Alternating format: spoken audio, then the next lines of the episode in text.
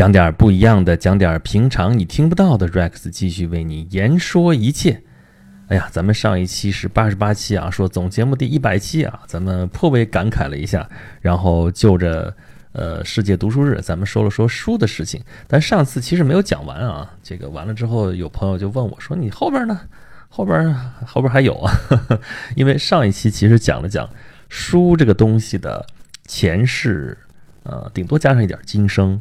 啊，但是呢，今天其实想接着往下讲一讲书的未来。说到这个话题的话，那我可就太有的讲了啊！为啥呢？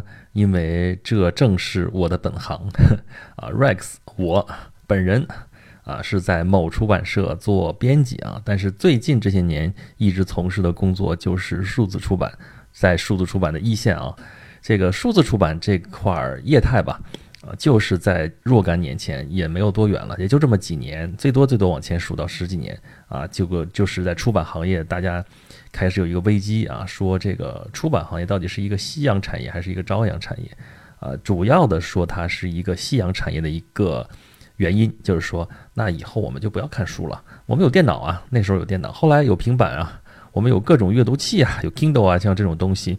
那为什么还要看纸书呢？你纸书的容量也有限，对吧？一本书齁沉齁沉的，里边字儿也就那么多，对吧？你想再多，你你那个电脑的话，你那个存储介质里边能存多少东西在里面，对吧？我现在拿一个 iPad 拿出去，我可以把整个图书馆的书全装进去，然后在那慢慢看。那以后你这个书的纸质书的这一个前途堪忧啊！所以说，很多人在说说出版业这个夕阳西下，断肠人在天涯。啊，这看上去是一个大趋势啊，但是真正刺激到出版行业的，其实并不是说这个电脑的发展，或者说 iPad 的这种发展，什么什么这种东西。因为出版行业啊，我自己身在出版行业啊，说实话是有点保守，有点行动迟缓的啊。所以真正刺激到出版行业的，并不是说这些科技的手段的发展或者怎么怎么样，而是出版这件事儿开始发现。不只是出版行业在做这件事情了，而是一些外部的一些力量在做。本来看上去好像应该出版行业做的事情，比如说刚才说的 Kindle，那亚马逊在做电子书啊，电子书这些东西啊，它本来是一个电商啊，后来变成互联网公司，它跟传统的出版出版业根本就不搭嘎。然后它开始在做这些东西，然后到中国国内也是在说啊，除了这个外来的这个亚马逊这样，然后还有某东某当什么也在做电子书啊，什么什么这些工作。那么这些电商、这些互联网公司开始做这些电子书啊，什么什么这些业务了，那传统的这个出版行业的这些啊出版社呀、这些出版公司啊，什么就开始坐不住了。然后从这监管机构来说，也是要对这块儿进行规范啊。前一段时间大家吵得沸沸扬扬的啊，说是这个国家新出广电总局啊，现在这个名字很长了啊，这个发布了网络出版服务管理规定。然后就是大家开始各种各样的解读啊，靠谱不靠谱的在这解读，说有人说这个自媒体大家还能不能做了什么什么东西呢？但是从我的角度来看，其实自始至终这件事情就很清楚啊啊！如果真的是管自媒体的话，那我现在做的节目难道不是自媒体吗？那我最应该受到影响。但是别的不敢说啊，就这个网络出版管理这个规定的话啊，我是很清楚，它就是在规范我这个行业的，就是规范数字出版这个行业的。啊，这个现在叫网络出版嘛，它给的定义是网络出版，但指的是这种出版物，它规范的只是网络出版物这个东西啊，跟其他的这东西没有关系啊。所以这个地方，我以一个业内人士的角度来说啊，这个事情大家如果做自媒体的话，跟这个没有直接的关系啊。好吧，这地方扯远了，这是从我们现在这个发展的现状来说这件事情。那么咱们这节目是在分析的这个事情的来龙去脉啊。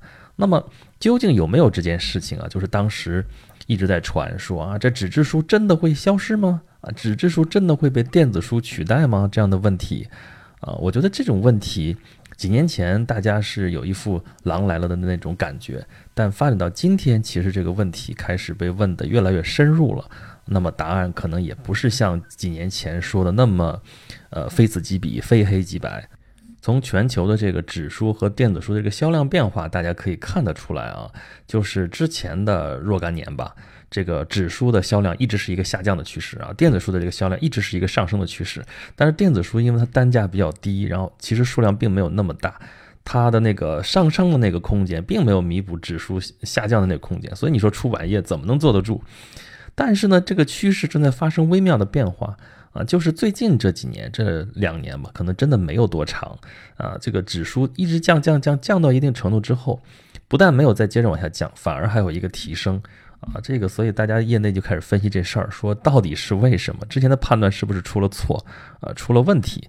那么之前一直喊夕阳产业，夕阳产业是不是呃这个判断也太武断了？你看，按照我们原来的这个设想啊，就是咱们上期节目那个思路来说嘛。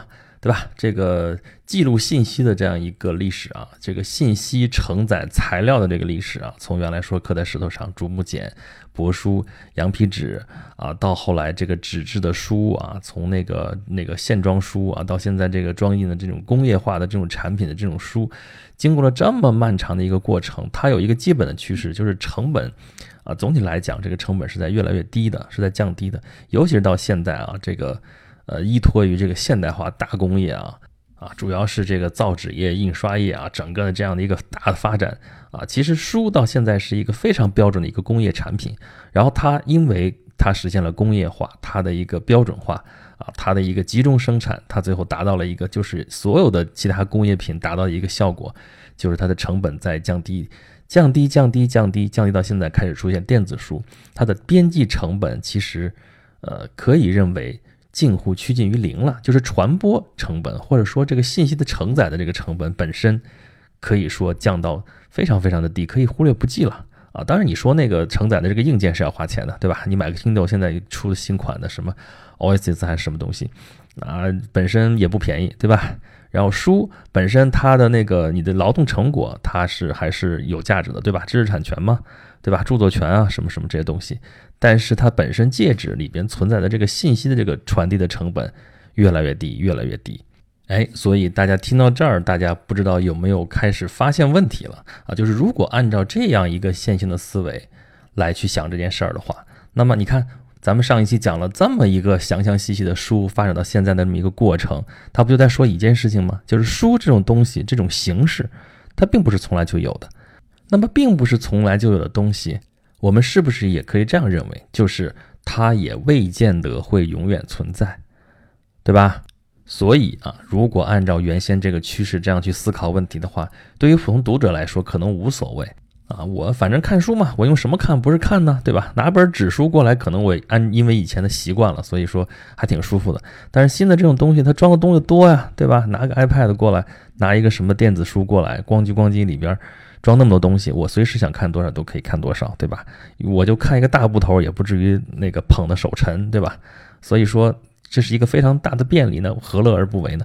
但是对于这个行业里边的人来说，这就是灭顶之灾，对吧？他面临一个转型的问题，他原来干那个事情可能挺舒服的一个状态可能被打破了，但是新的业态还没有形成，所以这其实是一个行业的危机啊。但是信息传递并没有。发生危机啊！这件事儿就是阅读这件事儿，不但没有呃发生危机，反而是比以前无限的繁荣了就有很多人，大家不信的话，可以问问自己，就是从前可能这一年也看不了几本书，或者这一年甚至根本就不看书的很多很多人啊，这一年现在因为有手机，因为有 iPad，因为有各种各样的这种电子阅读设备，它的阅读量其实是比以前要高的。啊，有很多人是高很多的，只不过这个量这个很分散，都是所谓现在碎片化阅读嘛，是吧？啊，那么其实把这些碎片全部加起来，这每天的阅读量其实很惊人啊！大家是很多人没有去算过这件事情，但是有人替我们算过，有这种调查，大家仔细想一想的话，也能够理解这件事情。所以阅读这件事情并没有消失，只是大家可能很多很多人并不通过书本，呃，尤其是那种纸质的书本。来去获取信息了，就是获取信息这件事情，其实真的没有必要通过纸书这个东西了。那么从这个意义上来讲，如果书的作用仅仅是作为一个信息传递的手段来讲的话，那么它真的可以消亡了。你说我们全国每年出四十多万种书啊，其中当然绝大多数的人其实印不了多少啊，然后还有很多畅销书，所有这些书全印下来，你说。啊，造纸的话得砍多少树？这个 得有多少木头做多少纸浆？对环境会有多少污染啊？然后你把这些账整个全算一算，其实很可观，很可观。那么如果它只是用来信息传递的话，那真的可以不要它了。好，如果是基于书就是传递信息的这样一个假设啊，然后发展出来这个业态，那么在现在的确是受到了冲击。为什么呢？因为整个这个产业链啊，过去这些年那么多年，整个工业时代它的一个基本的一个啊商业模式也好，工业模式也好，都是基于成本的。你现在随便拿起一本书啊，纸书啊背面翻过来是有定价的，对吧？这个定价基本上来说都是成本定价，这是按照一个传统到现在都一直是按照规矩来的。而这个成本里边最主要、最主要的都是生产成本。生产成本包括什么？印装成本，这是最基本的吧？印刷、装订，对吧？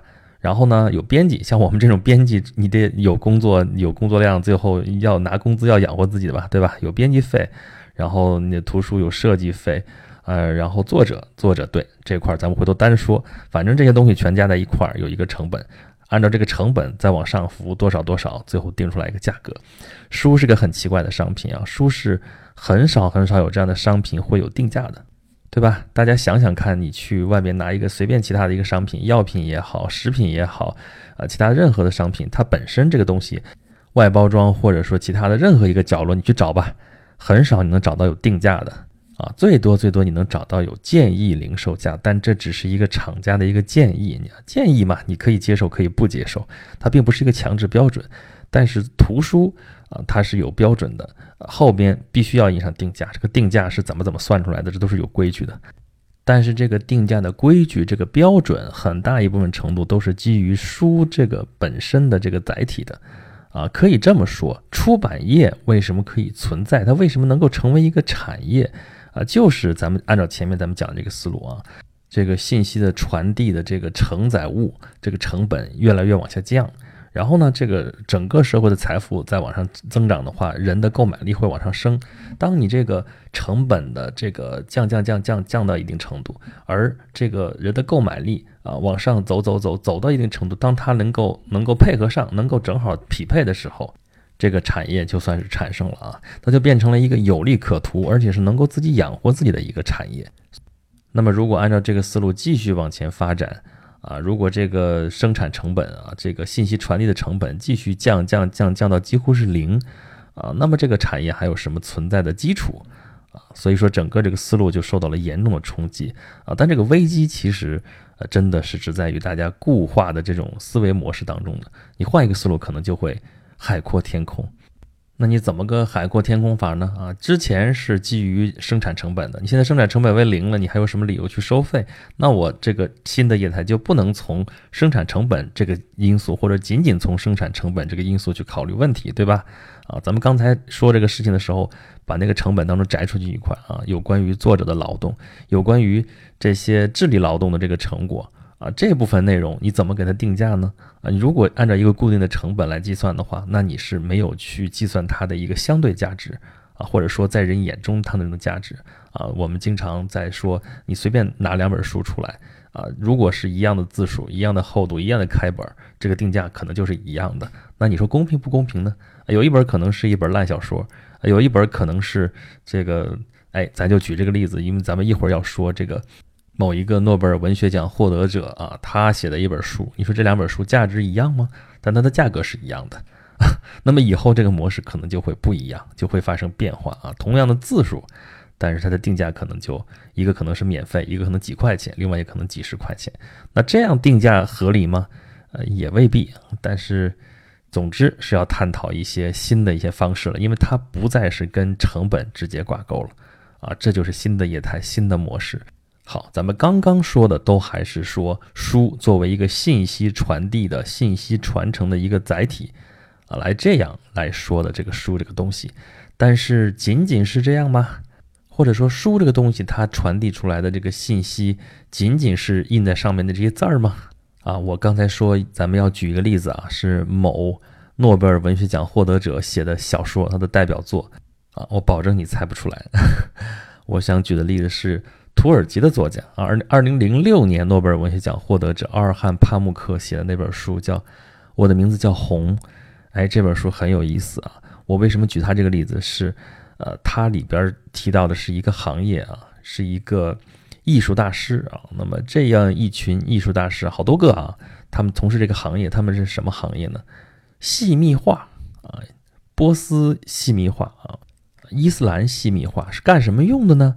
啊，这样的画其实是画在当时的手抄本上，就是画在书上的插画啊。你可以简单那么理解，但是它有它一套自己的一些艺术啊，一些什么什么这些东西啊。而这本小说里边就是以这个作为背景，是在十六世纪的土耳其啊，然后里边有一个谋杀案啊，被杀的人和杀人的人啊，都是画这个细密画的画师。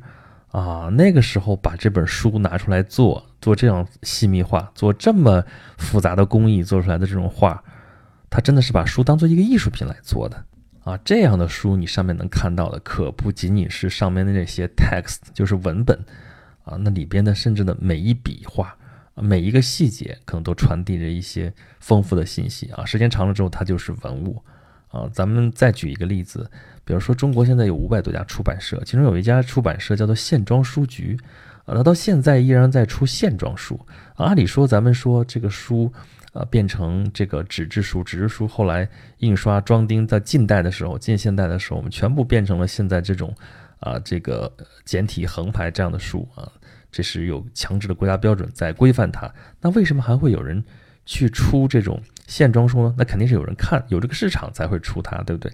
那一是有人还习惯于去看它，但是我们现在建国已经六七十年了啊，那么很明显，这些线装书不只是给那些老先生们看的，那给什么人看的啊？早些年我也不是很理解，我年轻的时候，咱现在说好像我多老似的，就是真的是那个十几年前的时候，那个时候就看不习惯这样的书，我觉得啊，为什么要出这样的东西？而且那个时候觉得东西好贵啊，有那个必要吗？出这种书？但是现在你去看还好啊啊，一本《孙子兵法》我那儿线装书。呃，几百块钱，那你拿回去之后，你是可以去把玩的，你是去可品味的，它不是那种快餐式的阅读，不是那种看完就扔的东西啊，那其实很 OK，对吧？你把一些经典的文本，需要仔细品味、仔细琢磨的东西印上去啊，哪怕哪怕你放一堆东西只是来装十三用的，那它也是一个价值，拿出去是给人看啊，这啊也行，拿出去给自己看啊，这也行，所以他找到了。它存在的一个价值，于是它就可以继续存在啊！所以之前有人说这是什么产业呢？这个典型的那个例子就是蜡烛产业。你说蜡烛是干嘛的呢？啊，本身是用来照明的，这个大家都知道。但是如果现在我们已经有了电灯啊，这种而且电灯现在已经从白炽灯到了 LED 灯，这种照明的这种科学发展的日新月异，非常非常的丰富啊，已经完全可以取代蜡烛了，已经。蜡烛从照明这个实用主义的这个意义上来讲，已经完全没有存在的必要了。